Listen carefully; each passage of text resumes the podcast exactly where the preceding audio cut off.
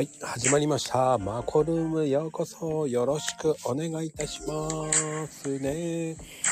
今日もスペシャルゲストさん呼んでおります。さて、今日も素敵な方をお呼びしてます。さあね、今日も楽しく。まあね、でも、関東はとても素敵な雨を降ってます。おかげさまで。ね。まあ、天気も、天気とは関係なく、マコルームは盛り上がっていきますよ。よろしくお願いします。ね。よいしょ。もしもし。はーい。どうもこんばんは、伊藤さん。はい、こんばんは。はじめまして、はじめましてか。いや、なんか伊藤さんって長いから、はじめましてって感じしないんですよね。そうなんですよね。意外と。いやいやついつい、マッチしようかなと思って。大丈夫ですか体調？大丈夫ですかだいぶしょ、アレルギーもなんとか治ったんで。あー、よかったです。ねえ、はい、ありがとうございます。ここ何日間、ここ1週間か2週間ぐらい、体調悪そうですよね。そうですね。なんか、あれ、あアルコールの消毒してからいきなりアレルギーが発生したんで。それ、アルコールの消毒びっくりしました飲んだらっていや、えっ、と、施設に入る、どっかの病院とか入るときにある、あの、玄関でアレルギー、アルコール消毒してください、みたいな感じで、なんか多めにかけられたなーと思ったら、なんか、あれ？っていう感じで、なんかおかしくなったんですけど。あの、今、アルコールって、ひ質が、質が悪いやつもあるんですよ。ああの、病院内でもそういうふうに質の悪いやつがあって、ー、は経費削減みたいな感じで、い。あてるー、病院そうなんですね。まあ、僕はその後すぐもうノンアルコールの消毒液買いだめしましたけど、恐ろしいなと思ったんで。いや、それでね、手が荒れてる看護師さんも結構いますよ。ああ、そうですね。部屋入るたびとか全部ずっと、すべて消毒、毎回毎回やられてますからね。うん。なんかね、それ怒ってましたよ、看護師さんが。僕の知り合いの看護師さん怒ってああ、手そうなんとか言って。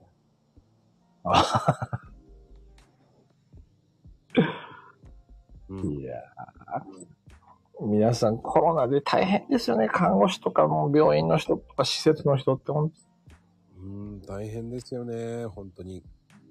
本当ありが当たいですすよね。いやー、本当そうですね。うん。あの、伊藤さん、はい。あの、一応、あれだね、言わなかった。今日のスペシャルゲスト、伊藤さんです。よろしくお願いしまああ、はい、よろしくお願いします。い今、今俺言ったら、ね、もうスタートして4分ぐらい経っちゃったけど、ごめんなさい。うん。あ、でも伊藤さん、伊藤さんはツイッター、なんで始めたんですか？そう、なんでというかなんですかね、その、離婚関係のことって意外と皆さん、なんと内情を知ら、知らないというか、基基礎的なことも多分皆さん分かってなくて損してるっていうんです。特に離婚される側っていうのかな？はいはいはい。はいはい。とうちの親戚がまず、僕が子供の時とか離婚して、そこは兄弟が一人一人結局別れちゃったんで、親権が。はい。それで、いきなり、なんですかね、僕、いとこと途中からその、別れたいとこと、あれなんか、いつも来ねえなみたいな感じになってると、離婚して、どっか行っちゃったんでもういないよみたいな感じで、あら？っていう のが結構印象に残ってるんですけどね、小学生ぐらいだったんですけど。ああ。ありますよね。そうなんですよ。まあ、今思いや単純に、だから親権が一人一人、兄弟が別れたんだろうなーっていうのはもうわかるんですけど。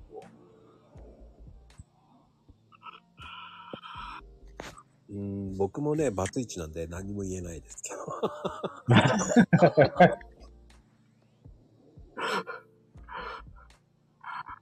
まあでも、その、行政書士さんって、やっぱりはメジャーにしたのは、あの、何は金融道じゃないですか。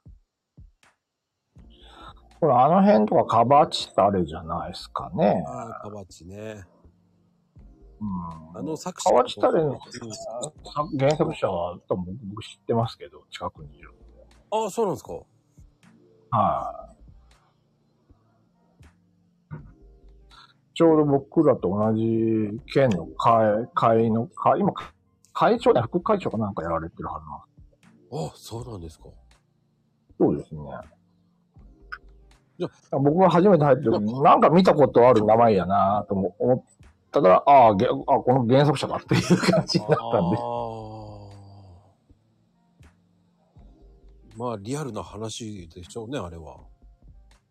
そうですね。まあ、ちょ多少なんかなんですかね、まあ、脚色はしてるけどね、とは言って、言ってはいましたけど、わかりやすいようにっていう意味で。はいはいはい。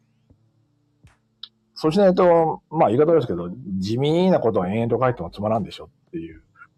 まあそれはねえっていう。うーん、うん、うん、うん。まあね、確かにそうですよね。そうなんですよね。うん。行政書士さんっていうのは、はい。どこまで踏み込んでいいのかっていうラインじゃないですか。だから離婚であれば多分あのもう、調停とかになると基本、弁護士さんの方にもうお渡ししますね。まあだから提携してる弁護士さんの方に、これお願い。そこまでいかないぐらいまでが行政書士さんがやるって感じですかね。そうですね。たまあ、ただ、あの、調停になったからといって、皆さんが必ずしも弁護士頼むかと言われると、意外と頼まない人が多いような気がなんとなくはしてますけど。そうですね。はい。だからそういう意味だと、その、裁判所とかに出す、あの、なんていうの、本人たちの陳述書の添削とかそういうのはお手伝いはしてますけど。はいはいはいなんていうの、その裁判所に行ってどうのこうのっていうのは僕らはできんので、それはできませんよっていうのはもう最初から断りは入れますけどうん。うんうんうん。やっぱりこう、皆さん知りたいところってあるじゃないですか。そうですね。だから、調停とかだと、多分まあ、実際やってみないと、んなんていうんだろうな、この調停何これみたいな感じもあるっちゃあるだろうなと思うんで。本当に契約になるカップルもいますからね。そうですね。だから、えっ、と、調停でなんていうんですかね、お互いが面と向かって話し合える人もいれば、うん。話すとイライラするんで、は 話したくありませんって一人ずつ調停員の人が、まず、旦那さん、夫からどうぞ、次、夫一回出といてもらって、妻の言い分聞くんで、何分間待ってくださいみたいな交代交代でやってるパターンもありますけど。ああ、やっぱりあるんだ。そうね。だから、あの、一緒にしちゃうと、調停委員の話を抜きにして、当事者同士で、わーわー言い合っちゃうんで。やっぱそれも見たことあるんですね、じゃあ。ありますよ。だから、あの、一番最悪だったのが、その、出た、調停とかが終わって裁判所から出た時に鉢合わせして大喧嘩になるっていう最悪なパターンとか見たことありますけど。笑っちゃいや、もう出てるからちょっとやめてっていう。うん。笑っちゃいけないけど、修羅場いやー、そうですよね。修羅場なんですよね。裁判所から出ちゃってるんで、裁判所もどうにもできないしっていう状態になりますからね。そういうの。うん。でも、どっちかっていうと、女性の方が引っかかってるんじゃないんですか？どどうなんですか？うん、調停の時って、まあ、演技が上手い人が勝つとは思わないですけど、調停員が基本3人いますけど、だから、なんかね、真実述べるのはそれはまあいいとは思うんですけど、ある程度有利なように運ぶ話術はいるだろうなとは思いますけどね。ああ、やっぱり。特に調停員の人って結局あの、裁判所の人じゃなくて、なんていうんですかね、このこの辺、えっと、地域の名士の人たちとか民生委員みたいな人とか、そういう、ある程度名を成した人っていうか、元教師の方だったりとか、そういう人を呼んでいくので、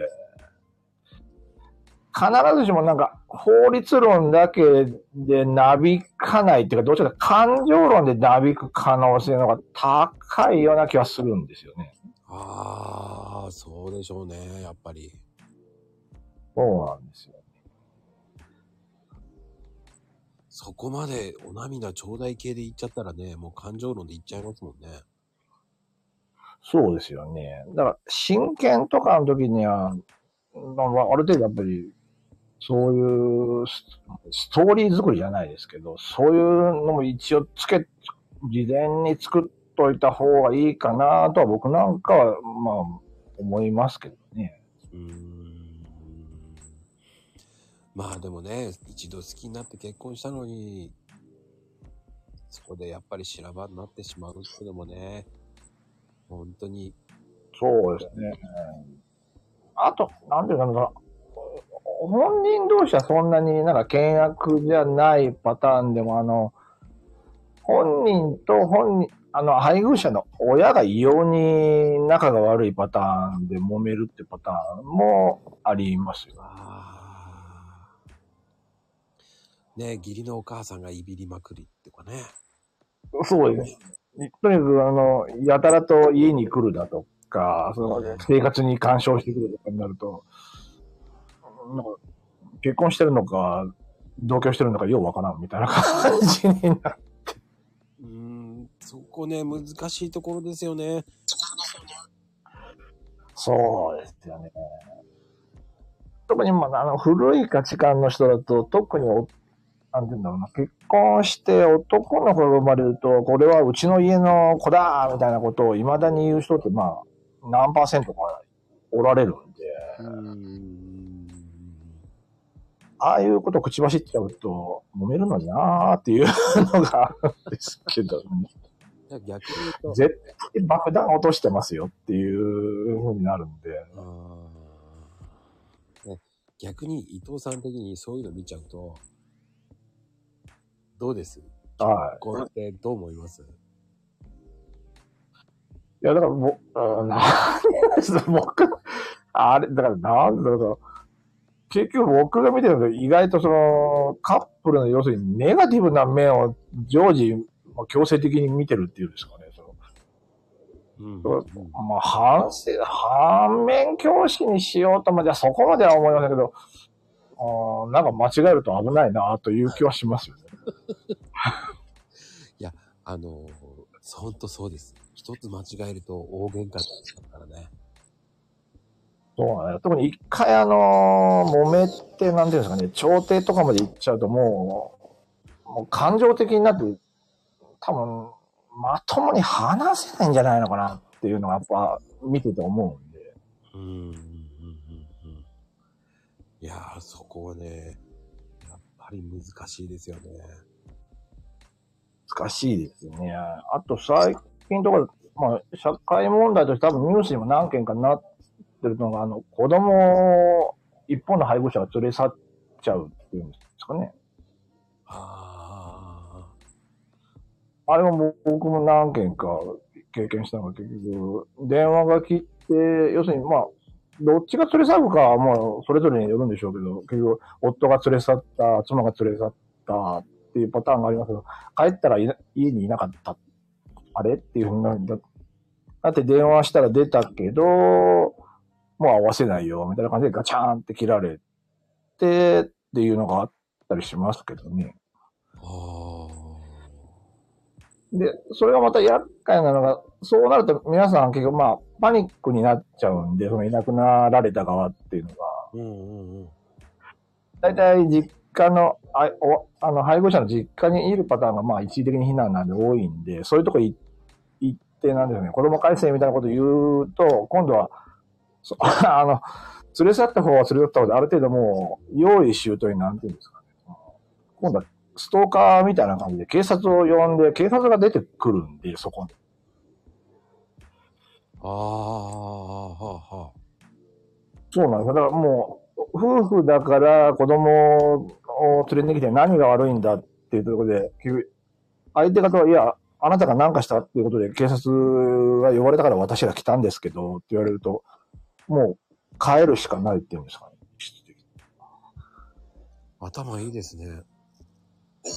いやー、なかなか、そうなってくると、実質本当手出しができない。またそれが厄介なのがな、あの、そのまま大体頂点にも行っちゃうんですけど、はい。その後今度、養育実績っていうのが、連れ去った側に勝手についていくっていうんです。ああ。じゃあ、釣り私は一人の状態で、半年ぐらい、この子養育してるんだから私に養育実績あるでしょっていうふうな主張ができちゃうんで。ああ。じゃあ、連れてったもん勝ちじゃないですか、そう知ってれば。そうなんだ。だから日本連れて行ったもん勝ちなんで、あれが結構かなり問題になってるんですよね。いや、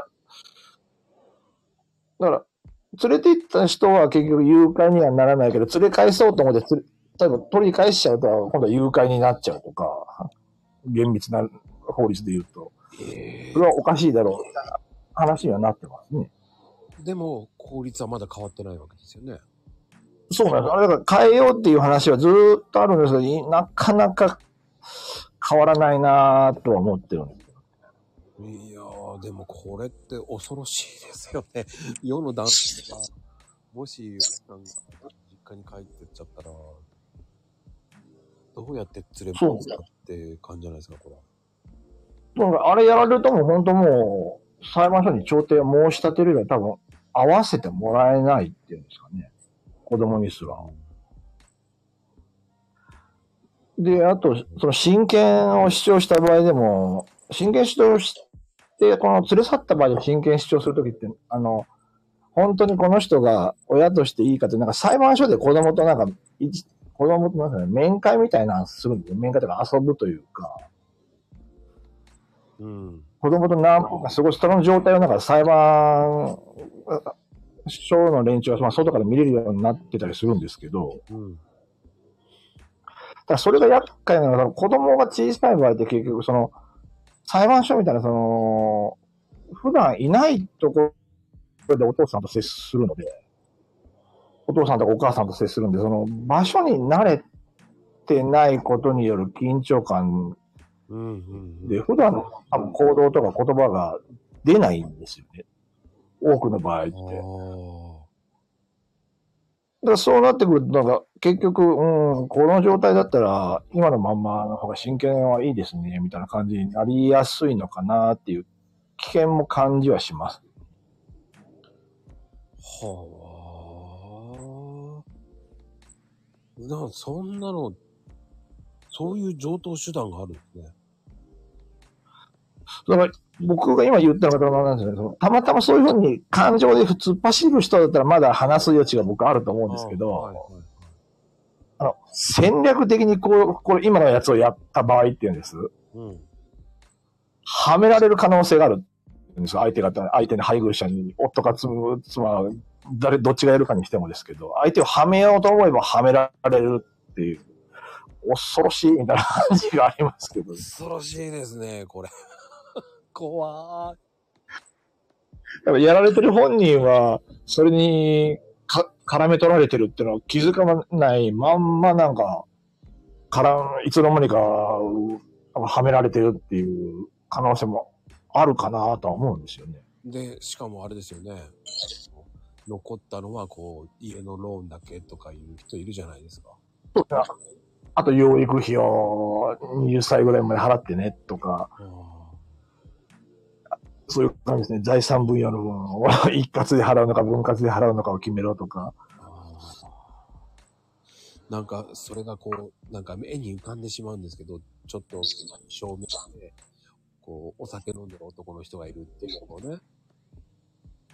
そうですね。あなんか、で、まあね、うん、そうだから面会とかも本来合わせないといけないとかっていうのがあるんですけれど、多分、なんか事情によって合わ合わせちゃいけない自由理由がある場合には合わせないでいいみたいなのがあったりするんで、そういうのを使っ理由にして、結局、僕なんか何人かあったのが、離婚というか調停して以降一回も子供と会ってないんです、みたいなうん。人も何人かいましたけど、なんか話聞くたんびになんていうかね、精神的に弱っとんなーっていうのが明らかに分かってきたっていうんですかね。あのね、その、僕もその友達がそういうふうに、若干そのような似たような話を聞いて、嘘だろっていうのがあって、今ので確信しました。その、でもあの、はあの、伊藤さんと同じようなパターンで、その、奥さんが。実家に帰っちゃったまんま、会わせてない。ああ。え？っつって言って警察も呼ばれたんですよ。ああ、そうですね。呼びますよね。よく、大体皆さんそういうパターンなんですなあ、それ、嘘だよと思ってたんで、そんで、そうです。家まで全部取られちゃいましたね。ああ、なんか財産分与とかそういうので全部要求されて、養育費とか、でも全部やられちゃったって感じですか、そうです、そうです。かわいそうです。もう今やる気ないですもん。ああ、その辺あの、ちゃんとなんていうんですかね、話し合って別れて養育費払ってるけど面会が例えば2週間に1回とか1ヶ月に1回あるんだったら、ある程度皆さんモチベーションが継続できると思うんですけど、うん。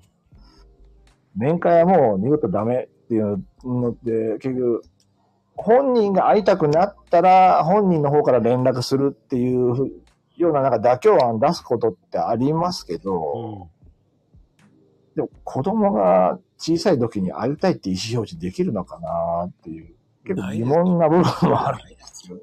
多分無理だと思うんですよ。実際あの、子供ってあの、空気読めるんで、お母さんがそういうふうな、父親とかに会いたくないとか、父親がお母さんに会いたくない状況を、常時家で見てると、多分そこに会いたいっていうふうに主張できる小さな子ってのは、まあなかなか少ないだろうなっていう感じがするんで。そうですよね。いやー、これ聞いて俺納得した。本当にね、リアルな話、ここ1年前ぐらいの話だったんだよ。あ、最近なんですね。ほんと最近なんですよ。はい。1ヶ月前ぐらいに知り、あったんですよ。ああ。もう全然やる気なくしちゃってるから。どうしような、な、かなと思いながら。そうですよね。そういう風になった場合、特に男の人の場合はなんか正義が抜けたようになりますよね。本当に白髪混じりになっちゃったんですよ。ああ。かわいそう。その前その前までぐらいには、こう、調停してるっていう話を聞いて、ああ、はい。ずっと進まないだろうなぁなんて思ってたら、やっぱり、案の定聞いてくれっていう感じで、ああ、そうなんですえねえーと思って、恐ろしいと思ったんですけど。そうですね。まだ調停が結局、いくら早くても1ヶ月に1回ぐらいしかないんで、なかなか多分当事者同士にしてみりゃ進まないなーっていうのが、より一層気持ちとしてダメージあるかなっていうのもありますね。うん、で、コロナで余計、本当に牛歩だったとか言ってましたけど、そうですよね。裁判所自体があの、あんまり、あの、裁判の数を減らしちゃったりしたんで、普段よりももうスパンが長くなったりとかっていう、いろんな影響が出てますよね、コロナが。ああ、もうちょっとリアルすぎる話ですよね。だから怖い。だから、なんで、どあの、だからコロナで結局世界的にもなんか DV が増加したとかっていうデータもありましたしう、んうんうん。だから日本だけじゃなくて、やっぱりどこでもやっぱり一緒にいるとそういうの増えるんだっていうのがありましたけどね、そういうのを見たら。うーん。やっぱり、いろんな事情がありますからね。そうですね。いやーでもね、本当に今回はこの最初のスタート、いや、リアルで生々しいっていうか。ちょっとね、今日はめちゃくちゃ内容濃いですよね、だから。そう、あそこは生々しいですよね、本当に。で、あの、ちょっと聞きたいんですけど、そういうのって真剣的には今、今年4月から18歳に下げられたじゃないですか。そうですね、制限下がりましたよね。あれはどうするんですか真剣的には。この養育費っていうのは。養育費が多分あの、今までだったら成人っていうふうに、競技書に書いていた場合だと20歳だったんでしょうけど、だから、これからは多分僕もね、年齢にするよりも、おそらくは大学を卒業するまでとか、短大を卒業するまでとか、例えば社会人になるまでとかっていうふうに、年齢じゃない区分で区切るようになるのかなとは思うんですよね。あ18でやっちゃうと、下手したら高校生の最中に、なら18になったんで、ほな養育費もういらんよねっていう風なや可能性もやっぱあるじゃないですか。あ、ありますね。特に誕生日が4月の子たちだと、高3になった瞬間に養育費払ってくる親が、もう18になって成人だから、俺の役目終わりね、みたいな感じになると、おいおいって話になるんで。そこがね、法律の抜け穴ですもんね。そう、多分あの辺も、いずれなんか問題として出てきそうだなっていう予感はしてますけどね。だそれをね、ちゃんと法の整備しないのかっていう感じですよね。そうなんですよね。だから、養育費とかああいう場合には18であったとしても、そういうのはもう学校行ってる間は切っちゃダメよみたいな感じのい一文つけてくれてると非常に多分助かるんでしょうけどね、親御さんとかは。うーん。だこれから、だからそういう書面で作る人はそういう年齢というよりも時期をうまい具合にやってっていう方が多分安全かなと僕なんかは思ってますね。うんこは大事ですよね。そうですよね。本当高校生のうちに成人になっちゃいますから。そこが困りますよどう。しよう。いや、そうなんですよね。本当4月の子なんかはもう、高3になった瞬間に、成人になってもう、あの、契約とか含めて全部自由にやっていいからねってなると、うん。なんか高3の夏休みとかで、なんていうんですかね。なんかやらかして問題になるんじゃないのとかっていう、いろんなこと考えちゃいますけど、うんうん、でもね、それ日本はまだいい方なんですよ。ああ、はい。イタリアだと、もう付き合ってる時にそうなっちゃうんですよ。ああ、そうなんですか。そうなんですよ。だから付き合ってる時に、その、期間でも結婚という約束なんだからって言って、財産も取られちゃうんですよ。へえ、イタリアってちなみに成人は何歳なんですかね？いや、成人、いや、だから結婚し、あの、子供生まれてなくてもそうなるんですよ。結婚するああそうなんですか？付き合って、そっからなんですよ。そっからもう付き合った時点で、あの、はあはあはあはあ。その根こそぎお金持っていかれますよ。別れる時は本当大変ですよ。それだと、なんか、かなり遡ろうと思えば遡れますよね。おそらくはうん長く付き合ってる、もうたまたま別れちゃったなると、その付き合った時点のところまで戻るってなると、結構時間的にきついなっていう場合もありそうですよね。うーん、だからね、恐ろしいですよ。そうね。ヨーほらヨーロッパは席を入れる入れない。特にフランスなんかは、ものすごく事実婚多いですよね、逆になんか。そうですね。あそこまでフランスみたいになるんですよね。もう、制度として、もう、夫、妻自身がもう別々の生活ねっていうふうに、あそこまで割り切るとあまり揉めないんでしょうけど、うんまあ簡単に言うと、ね、伊藤さんが好きなあの、ジャン・アレジと、まあ F1 の話になりますけど、ジャン・アレジと後藤君。ああそうですね。あの人が事実婚ですからね。うん。実際息子今日本に来てますけど。あの、よく後藤久美子はあの、のおばあさんとかはよく箱根によく来てたんですよ。ああ、そうなんですか。うん。あのね、箱根のね、湯本の、まあ、リアルな話なんですけど、松坂屋本店っていうね、旅館があるんですよ。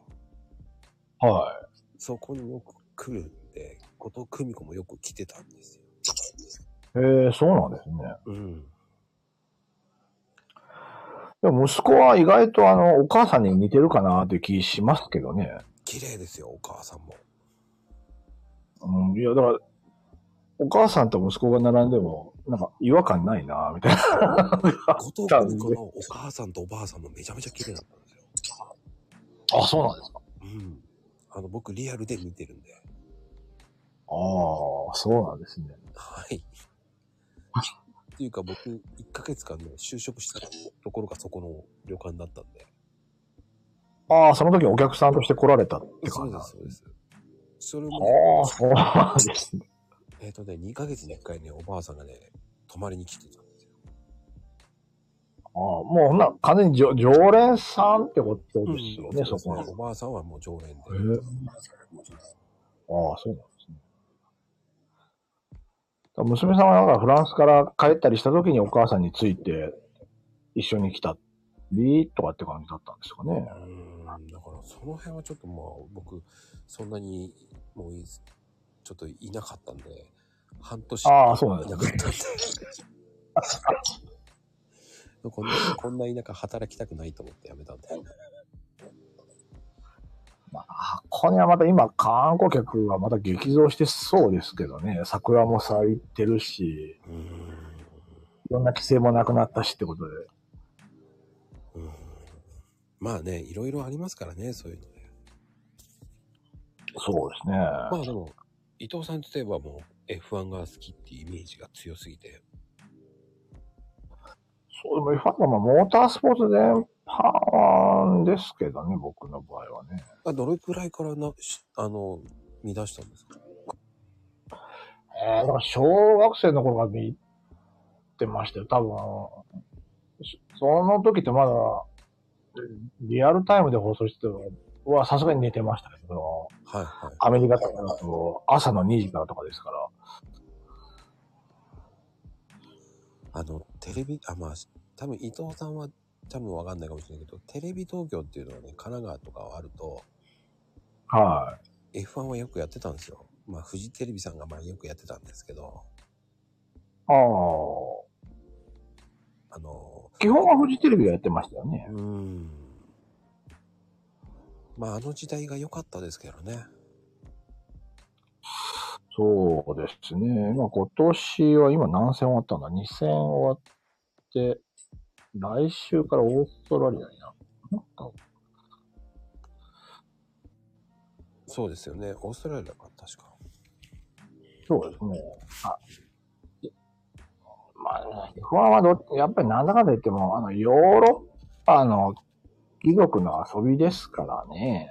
確か基本的に日本メーカーってのは、ホンダ含めてあんまり歓迎されないっつうのがに。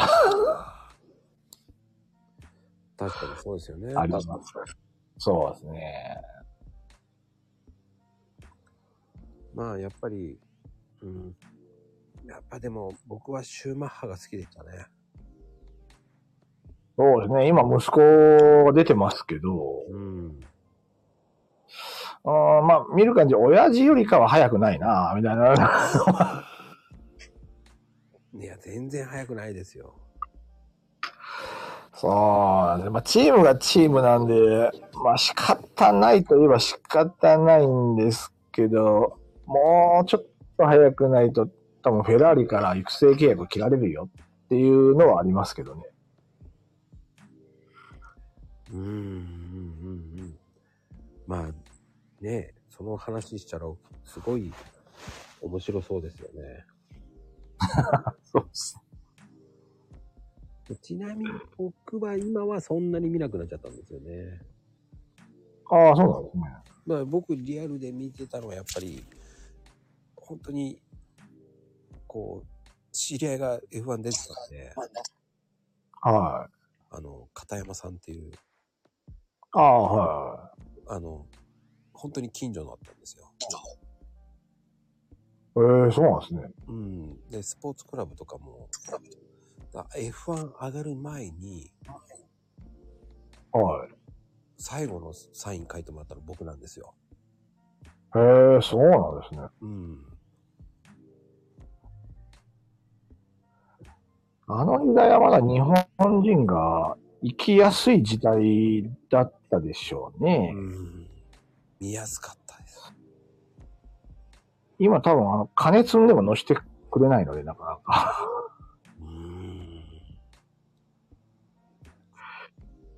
厳しくなりましたね、多分。やっぱりそうなんですね。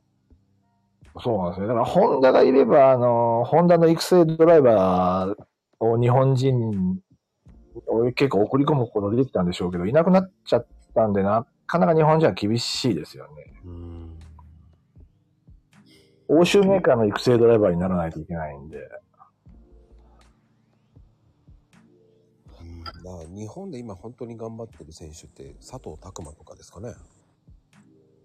そうですね。佐藤拓磨はまあ、インディで、にインディ502回勝ちましたしね。ただ、うん佐藤拓磨より下の世代にインディーカーで誰も活躍してないっていうのが。一切活躍しないですよね。そうなんですね。誰もまずアメリカのあの、おああいうオープンホイールレースに行かないので、確かに。あの、これからこう、モータースポーツはどうなっていくんでしょうね。ガソリン代が上がるからな。そうですよね。今、もうガソリンが毎週上がってますからね。いや、ほんと困りますよね。そうですね。そういう意味では、あの、インディーカーは、あの、燃料がアルコールなんで、そういう意味でも環境には良さげなんですけどね。うん、うん、うん。ガソリンではないだけ。まだね、環境的には優しいですけど。そうなんですよね。F1 はもう金持ちの遊びですもんね、あれ、本当に。ああ、もうそうですね。あの、あの、VIP として見に来てる連中のあの、クルーザーのデカさが、これ何十億円すんの？みたいな感じのクルーザーに乗ってきてますからね。えっ、ー、と、だいたい100億円ぐらいはしてますね。ですよね。ああ、これは、シャレにならん値段するでしょっていう大きさのクルーザーが止まってますから、マリーナに。あの、本当にすごいですよ。そうですよね。うん。もうね、金持ちの遊びですからね、本当に。そう思いますよ。そうなんですよね。なんか、で、モータースポスポーツとして始まったわけじゃないですからね。金金持ちがまあ暇だし、車でも競争するか、みたいな感じで始まったもんですから。確かに。一番そうですよね。うん。僕、やっぱり印象深かったのはモナコですかね。ああ、はい。モナコは本当にやばいですね。あそこはまあマリーナ自体、あの、本当グランプリの週やばいですもんね。うん。世界中から金持ちがクルーザー止めてくるっていうか、マリーナに。で、あの、ご飯高すぎです。そうですね。あと、まあ、あの、走ってるし、あの、普通の車も、おおおうみたいなのがゴロゴロ転がってますからね。ホテルとかも。あの、普通の一般車見るのが難しいですよ。いや、そうなんですよね。ホテルに泊まってる車は多分、基本的に4桁万円以上の車しかないんで。あ、ん本当にないですよ。びっくりしますよ。そうですよね。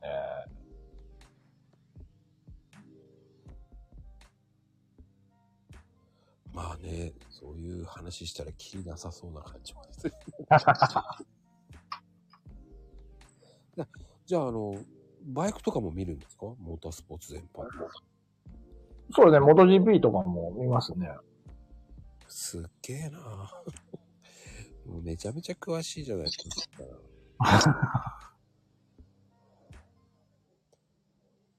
でも、やっぱり、なんだかんだ見るのはやっぱ F1 ですか？そうですね。F1 とまあ、あの、下のカテゴリーの F2 は、あの、次に誰が上がってくるかな、みたいなのを予想するので見てますけど。うんうんうんだから下のカテゴリーの方が、なんていうかね、ハングリーさがあって面白い時もありますけどね。うん。うん。確かに。なんか絶対、絶対抜かせねえぞ、みたいな感じで、ほぼい違反スレスレのように幅寄せしてますし。まあ、そこがまたね、魅力的であって面白いと思うんですよ。そうですよね。無線でなんか言い合ってますけど、ドライバーはドライバーで。確かに確かに。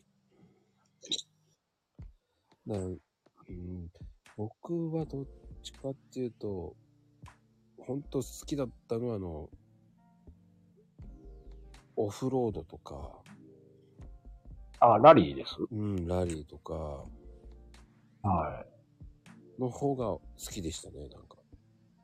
ああ、そうなんですね。パリ高とか。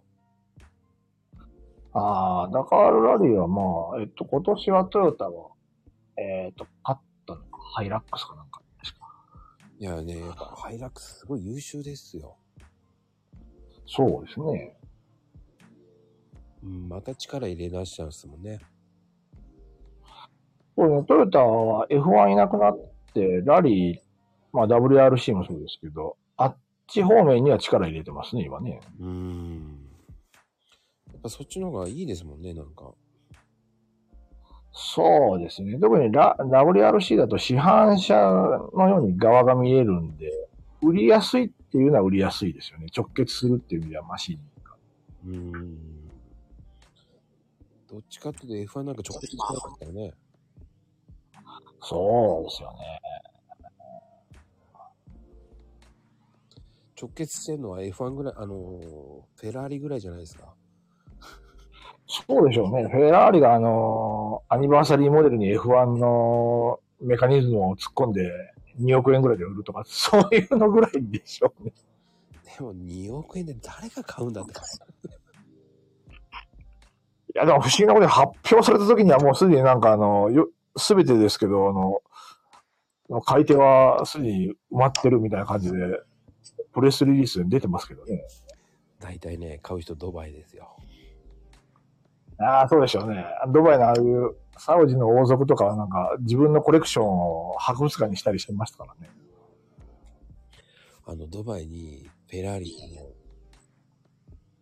の、あの、遊園地があるわけですよ。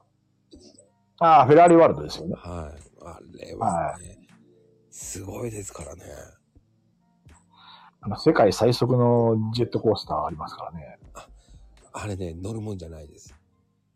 あ、そうなんですか。もうね、もうビビりました、本当に。僕の奥さんの、前の奥さんのはお兄さんがドバイにいたんだよ。い。ああ、そうなんですね。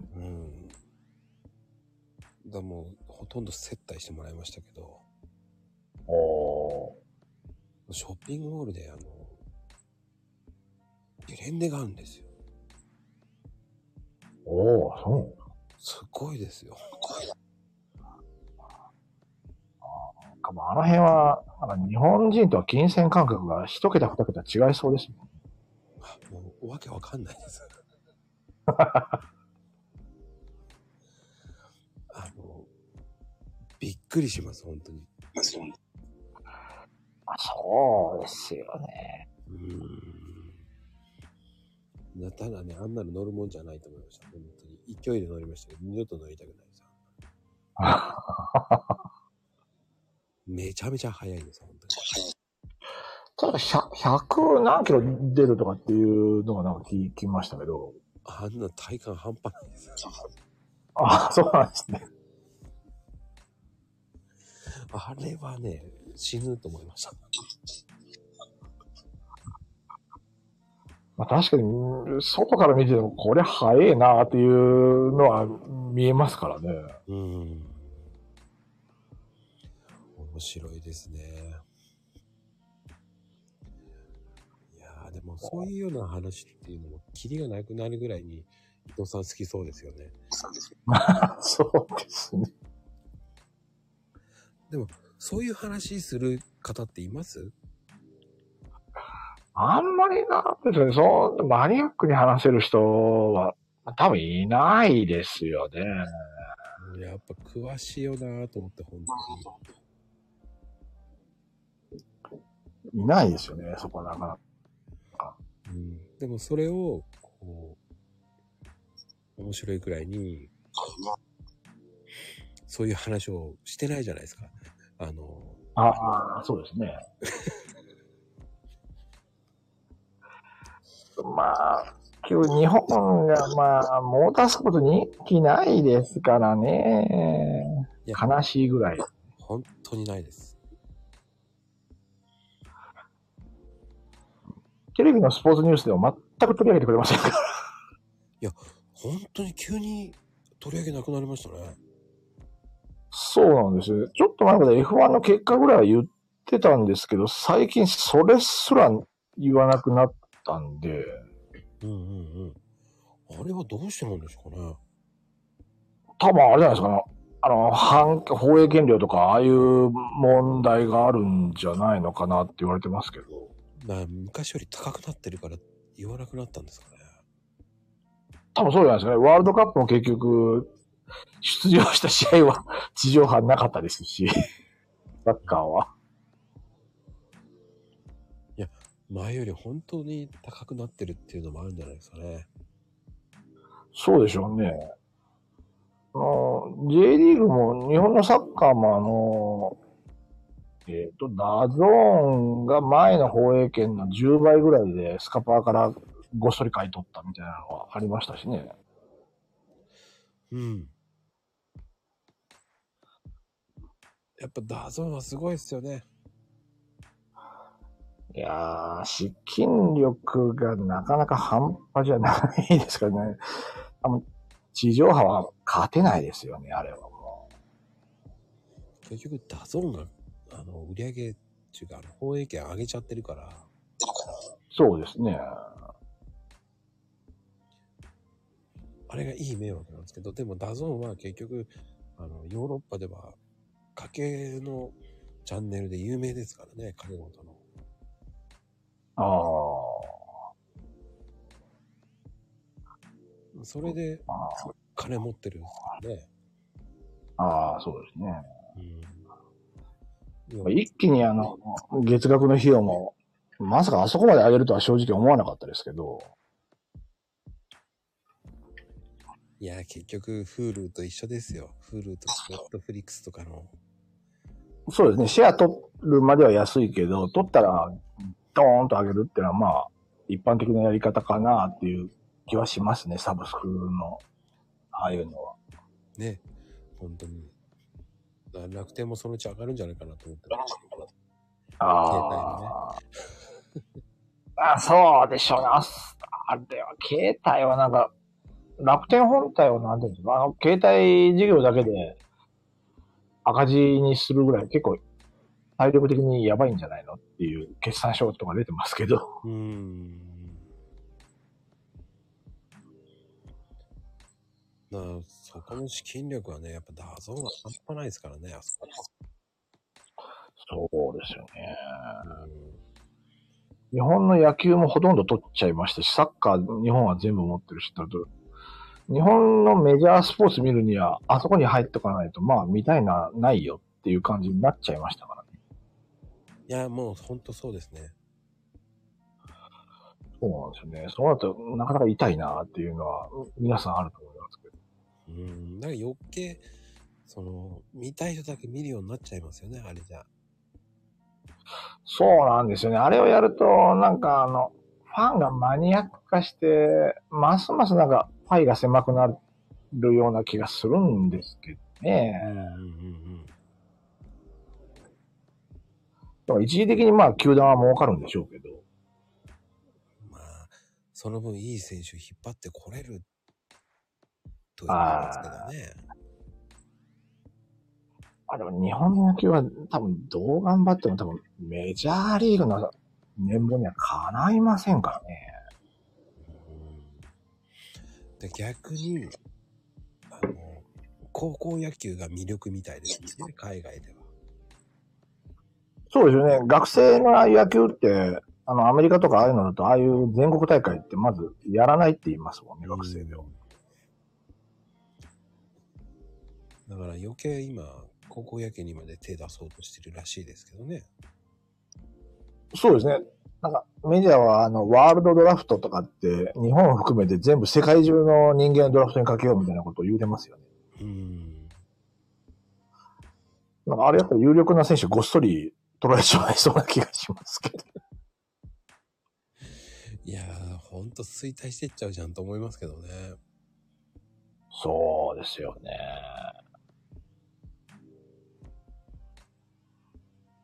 面白いなそうなるとでも日本ってどんどん衰退していっちゃうじゃん、イメージって思っちゃうんですけどね。どの業界も。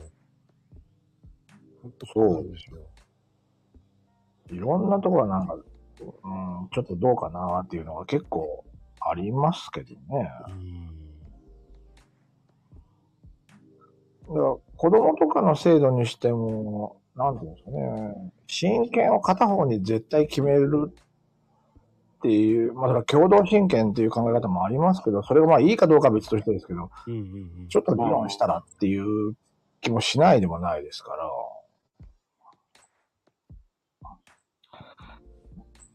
必ずどっちかにしないといけないっていうからもう感情的に結局大喧嘩せざるを得なくなりますからね。うん。そうですね。なもうちょっと中間あたりを考えてもいいのかなっていうのも、ああいう制度でも思いますね。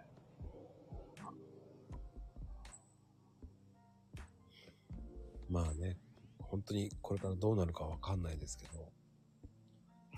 そうですね。だから一番怖いのは北方領土からミサイルが飛んできそうで、恐ろしくてたまらないんですよね。いやー、でも日本はでもそこまでは来ないと思うんですけどね。いやー、来ないこと祈ってますけど、なん、なんていうのかね、あの、ほ北海道の根室の方は、あの、見えるんで余計に怖いみたいな、ことは言ってましたよね。うーん。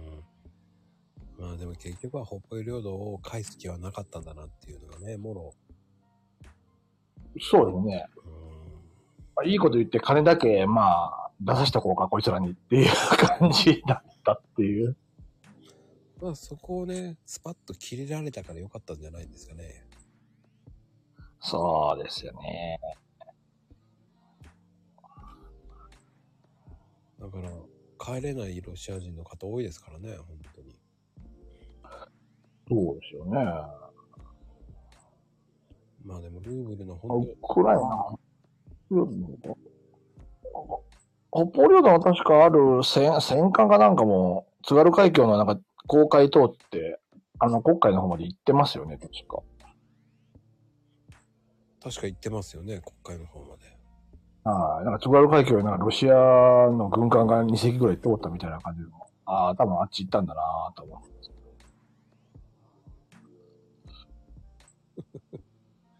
まあね、そういうような面白いことをやってる話してますけど、あの、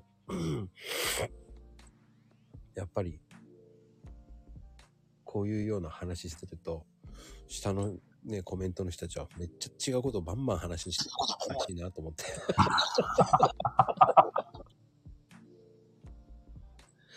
全く違う話で盛り上がってますよね。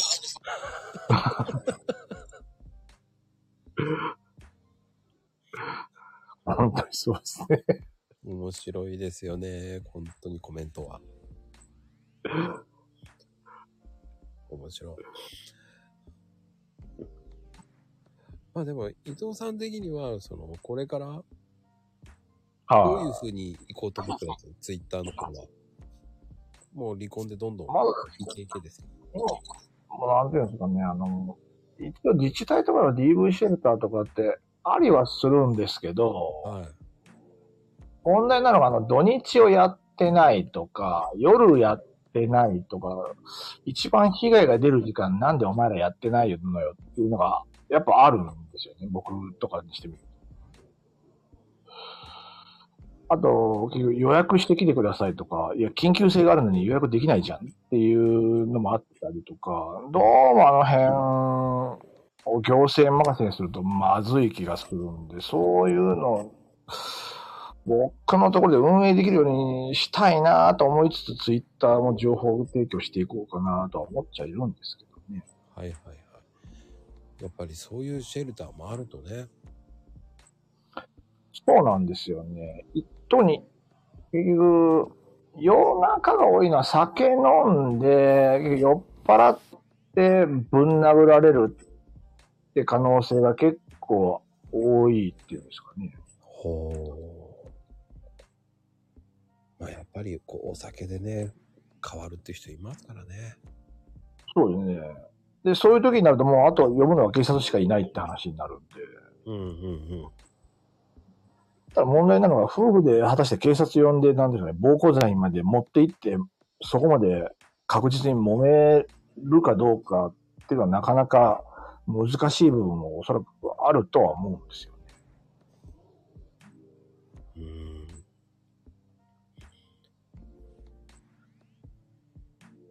まあね、立、難しいな、そういうのって。そうなんですよ。警察が入っちゃうと結局、呼んだ理由があると、まず、例えば殴られたらどうのこうになると、殴った相手を一体、まあ、暴行罪でしょっぴくのかっていう話とか、いろんな、今後に影響の出る問題が一気に発生してくるので、なかなかそれも呼びにくいかもしれないとかってなると、うんうん。本人が一時的にでも避難、夜中でもすぐできるっていうのがあると全然違うのかなとは僕なんかはやっぱ思いますね。うん。それはね、そう思います。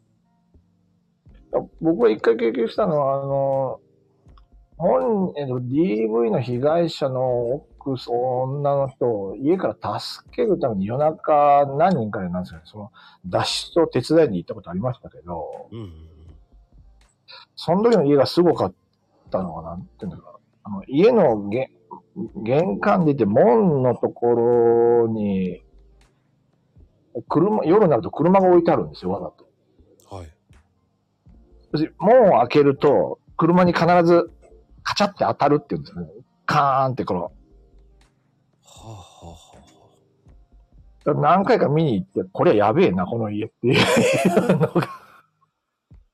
あ、わざと止めてんですね、そうやって。そうです。まだ止めてるんですよ。だから昼と夜も僕、ずっと何回か見に行って写真とか撮って、どういうふうにこの人を家から助け出そうかなと。必ず夜になると、門の前に車を止めて、出たらすぐ誰でも気づくように、家の人が気づくような状態で音が鳴るっていう状況にしてあったりしたんで、その場合は結局窓からバレないように、なんとかやっても、その時はもう警察に即座に通報して預けましたけど、避難させましたけど。は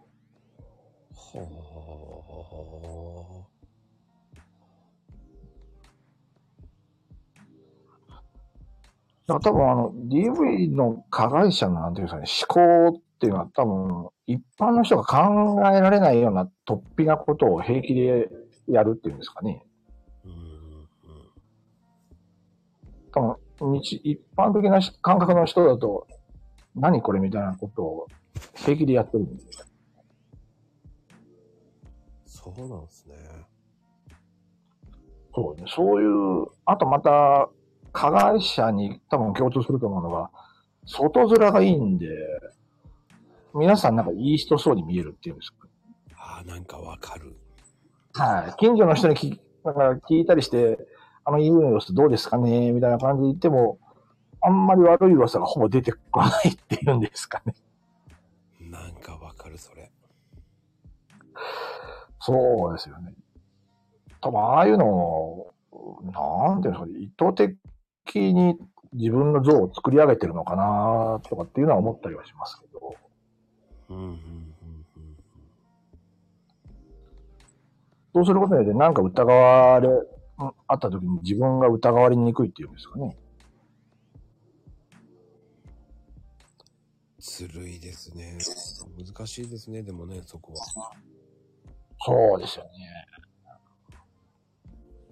近所の人はそこまで判断するのはちょっと無理がありますからね。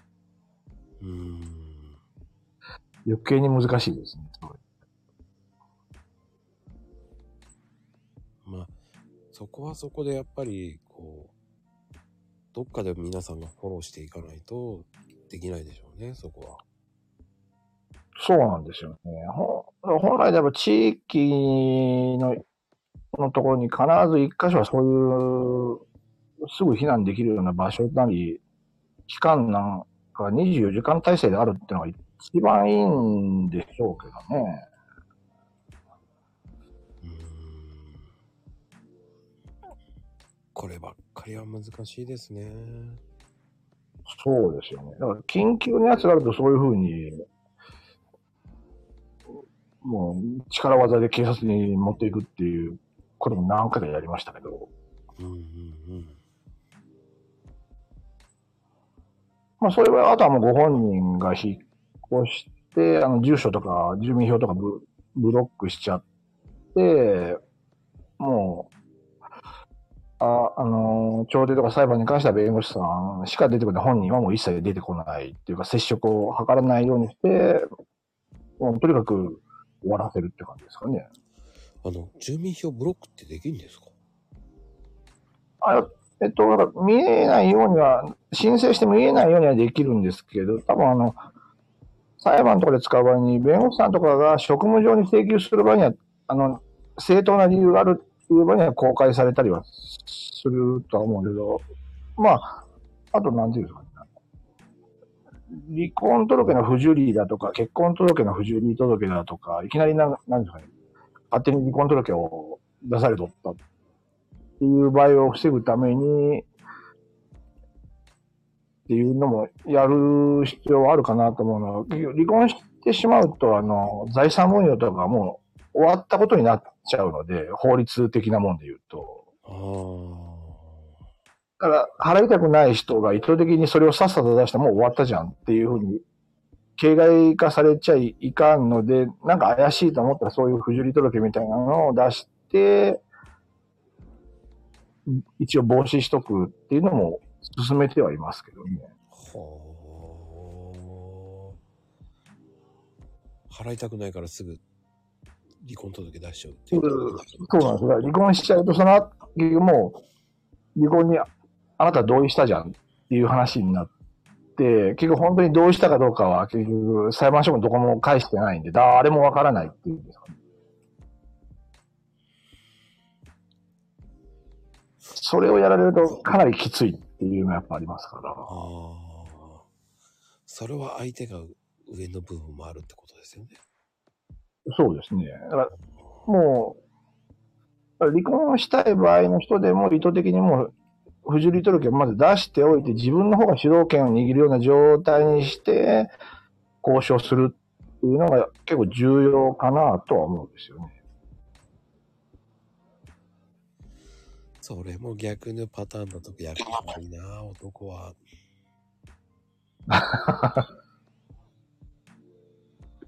ねえ。ほんとそういうとこ考えるとね。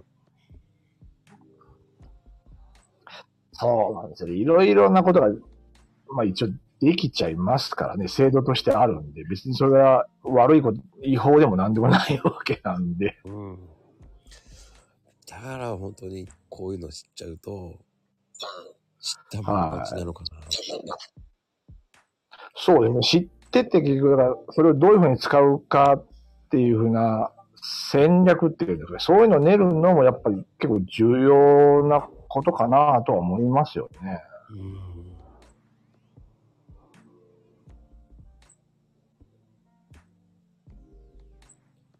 いやー、びっくりしますね。でも、あのー妻、奥さんから旦那さんに暴力する人もいますからね、本当に。そうですね。そういうのも最近増えてますよね。増えていろいろただ問題なのは男性側って意外と周囲に喋れない人が多いっていうんですかね。うん。だからなんとなく女性だけがやられてるイメージありますけど、逆も結構あるのになというものの、あんまり被害届を出す人がいないっていうんですかね。そういうのがあって、なんか、顕在化しないまま、なんか今も、多分いわゆる闇に隠れてるのかなっていうのはありますよ。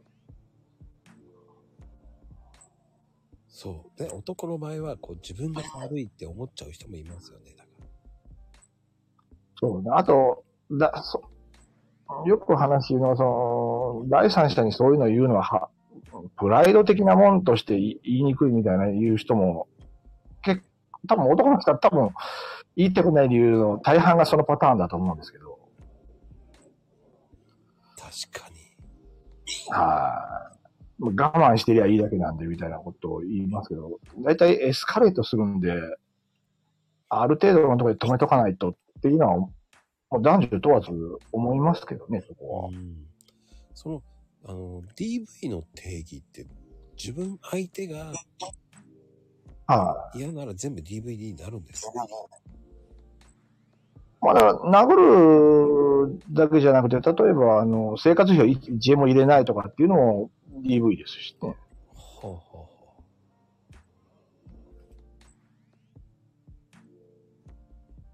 まあやっぱり、ただ、わかりやすいのは結局、実際的に暴力が、第三者から見てもすぐわかりやすいっていう意味では、皆さんそのイメージがあるんでしょうけど、う。うんうんうん。それがイメージ強そう。そうですね。だから結婚してるけど、生活費をほとんど入れないっていうのも、あれはし、これもしっかりと、経済的な DV っていうわカテゴリーがあるんで、ほうほうほうほああれも、これも意外と多いかなっていう気はしますけどね。う。あ、でもよく聞きますよね、それ。そうなんですよね。生活費入れてくれないみたいな感じで、あの、婚姻前のお金を崩してや、生活してるみたいなのをちょろちょろ聞くんです。いや、それ DV だよっていう話になっちゃいますから。うんうんうん。その、その DV っていうのも知らない人が多すぎるっていうのもありますよね、だから。俺も、そうですよね。あと、結局 DV をされ、あの、周囲から見ると、多分、その、本人の友人とかから見ても、いや、これ絶対 DV じゃんっていうふうに言ったところで本人自体が、ある種、洗脳っていうんですかね。うんうんうん。自分が悪いからこうなったんだみたいな風になりやすい人だ、ようなもう洗脳気味になってる人だと、そこに被害として本人が言い出さないっていう場合もあるかなと思いますよね。ああ、なんかあの、ねえ、悲惨な事件があったじゃないですか、あの、子供の頃な、何？こう、あったじゃないですか、なんか、あありましたね。ちょっと前にって、自分の子供を食事させないで、そうですね。なんかもう体重がなんか普通の一般の半分以下のにまでなったことがいましたよう。ん。もうああいうのがだから完全に DV ですよね。体、あの、食べさせてないことは、まあ、殴ってはないものの、ネグレクトというかまあ、育児放棄っていう意味で DV ですよね、あれ。うん。怖いなぁ。いやー、でもね、気がつくと1時間超えてるんですよ。早いなぁ。あ、そうです。ないですね。いやー、今日も内容めちゃめちゃ濃くて。あの、普段ね、こう、リプでこういう話ってできないじゃないですか。そうですね。これちょっと生々しすぎるんで、リプで言うってことはまずないですね。リプでツイートで言うってことは。ツイートで言うの難しすぎますからね。そうですよね。言ったとしても多分生々しすぎて、ちょっとなぁと思って、消すかなと思いますから、やっぱり。うん。まあね、あとリプは人目につくとか言ってますからね。そうですよね。うんそこはね、恥ずかしいっていうのもあるから、その DM とかに伊藤さんに送ればいい。そうですね。その辺、あの、だから僕とかで、本当あの、前、さっき例に出た DV 助けに行った人とか、夜中の2時ぐらいにその人の家で脱出さして、近くの警察署に、なんとか1000回みたいな感じで突っ込んでいったっていうのありますけど。本当にそうなると本当に時間関係ないですね、伊藤さん。そう、多分夜の方が実際問題として緊急性がある場合があると思う、多いと思うんですよ。うん。周囲が寝てるんで、あの、近所の人に逃げていって頼るってこともなかなか難しいですし。うんうん。そこ、そこをね、こう夜中までやる、夜中まで仕事するっていう、その伊藤さんのね、その仕事魂がすごいなって、本 ありがとうございます。当に。だから深夜たまにツイートするんですね。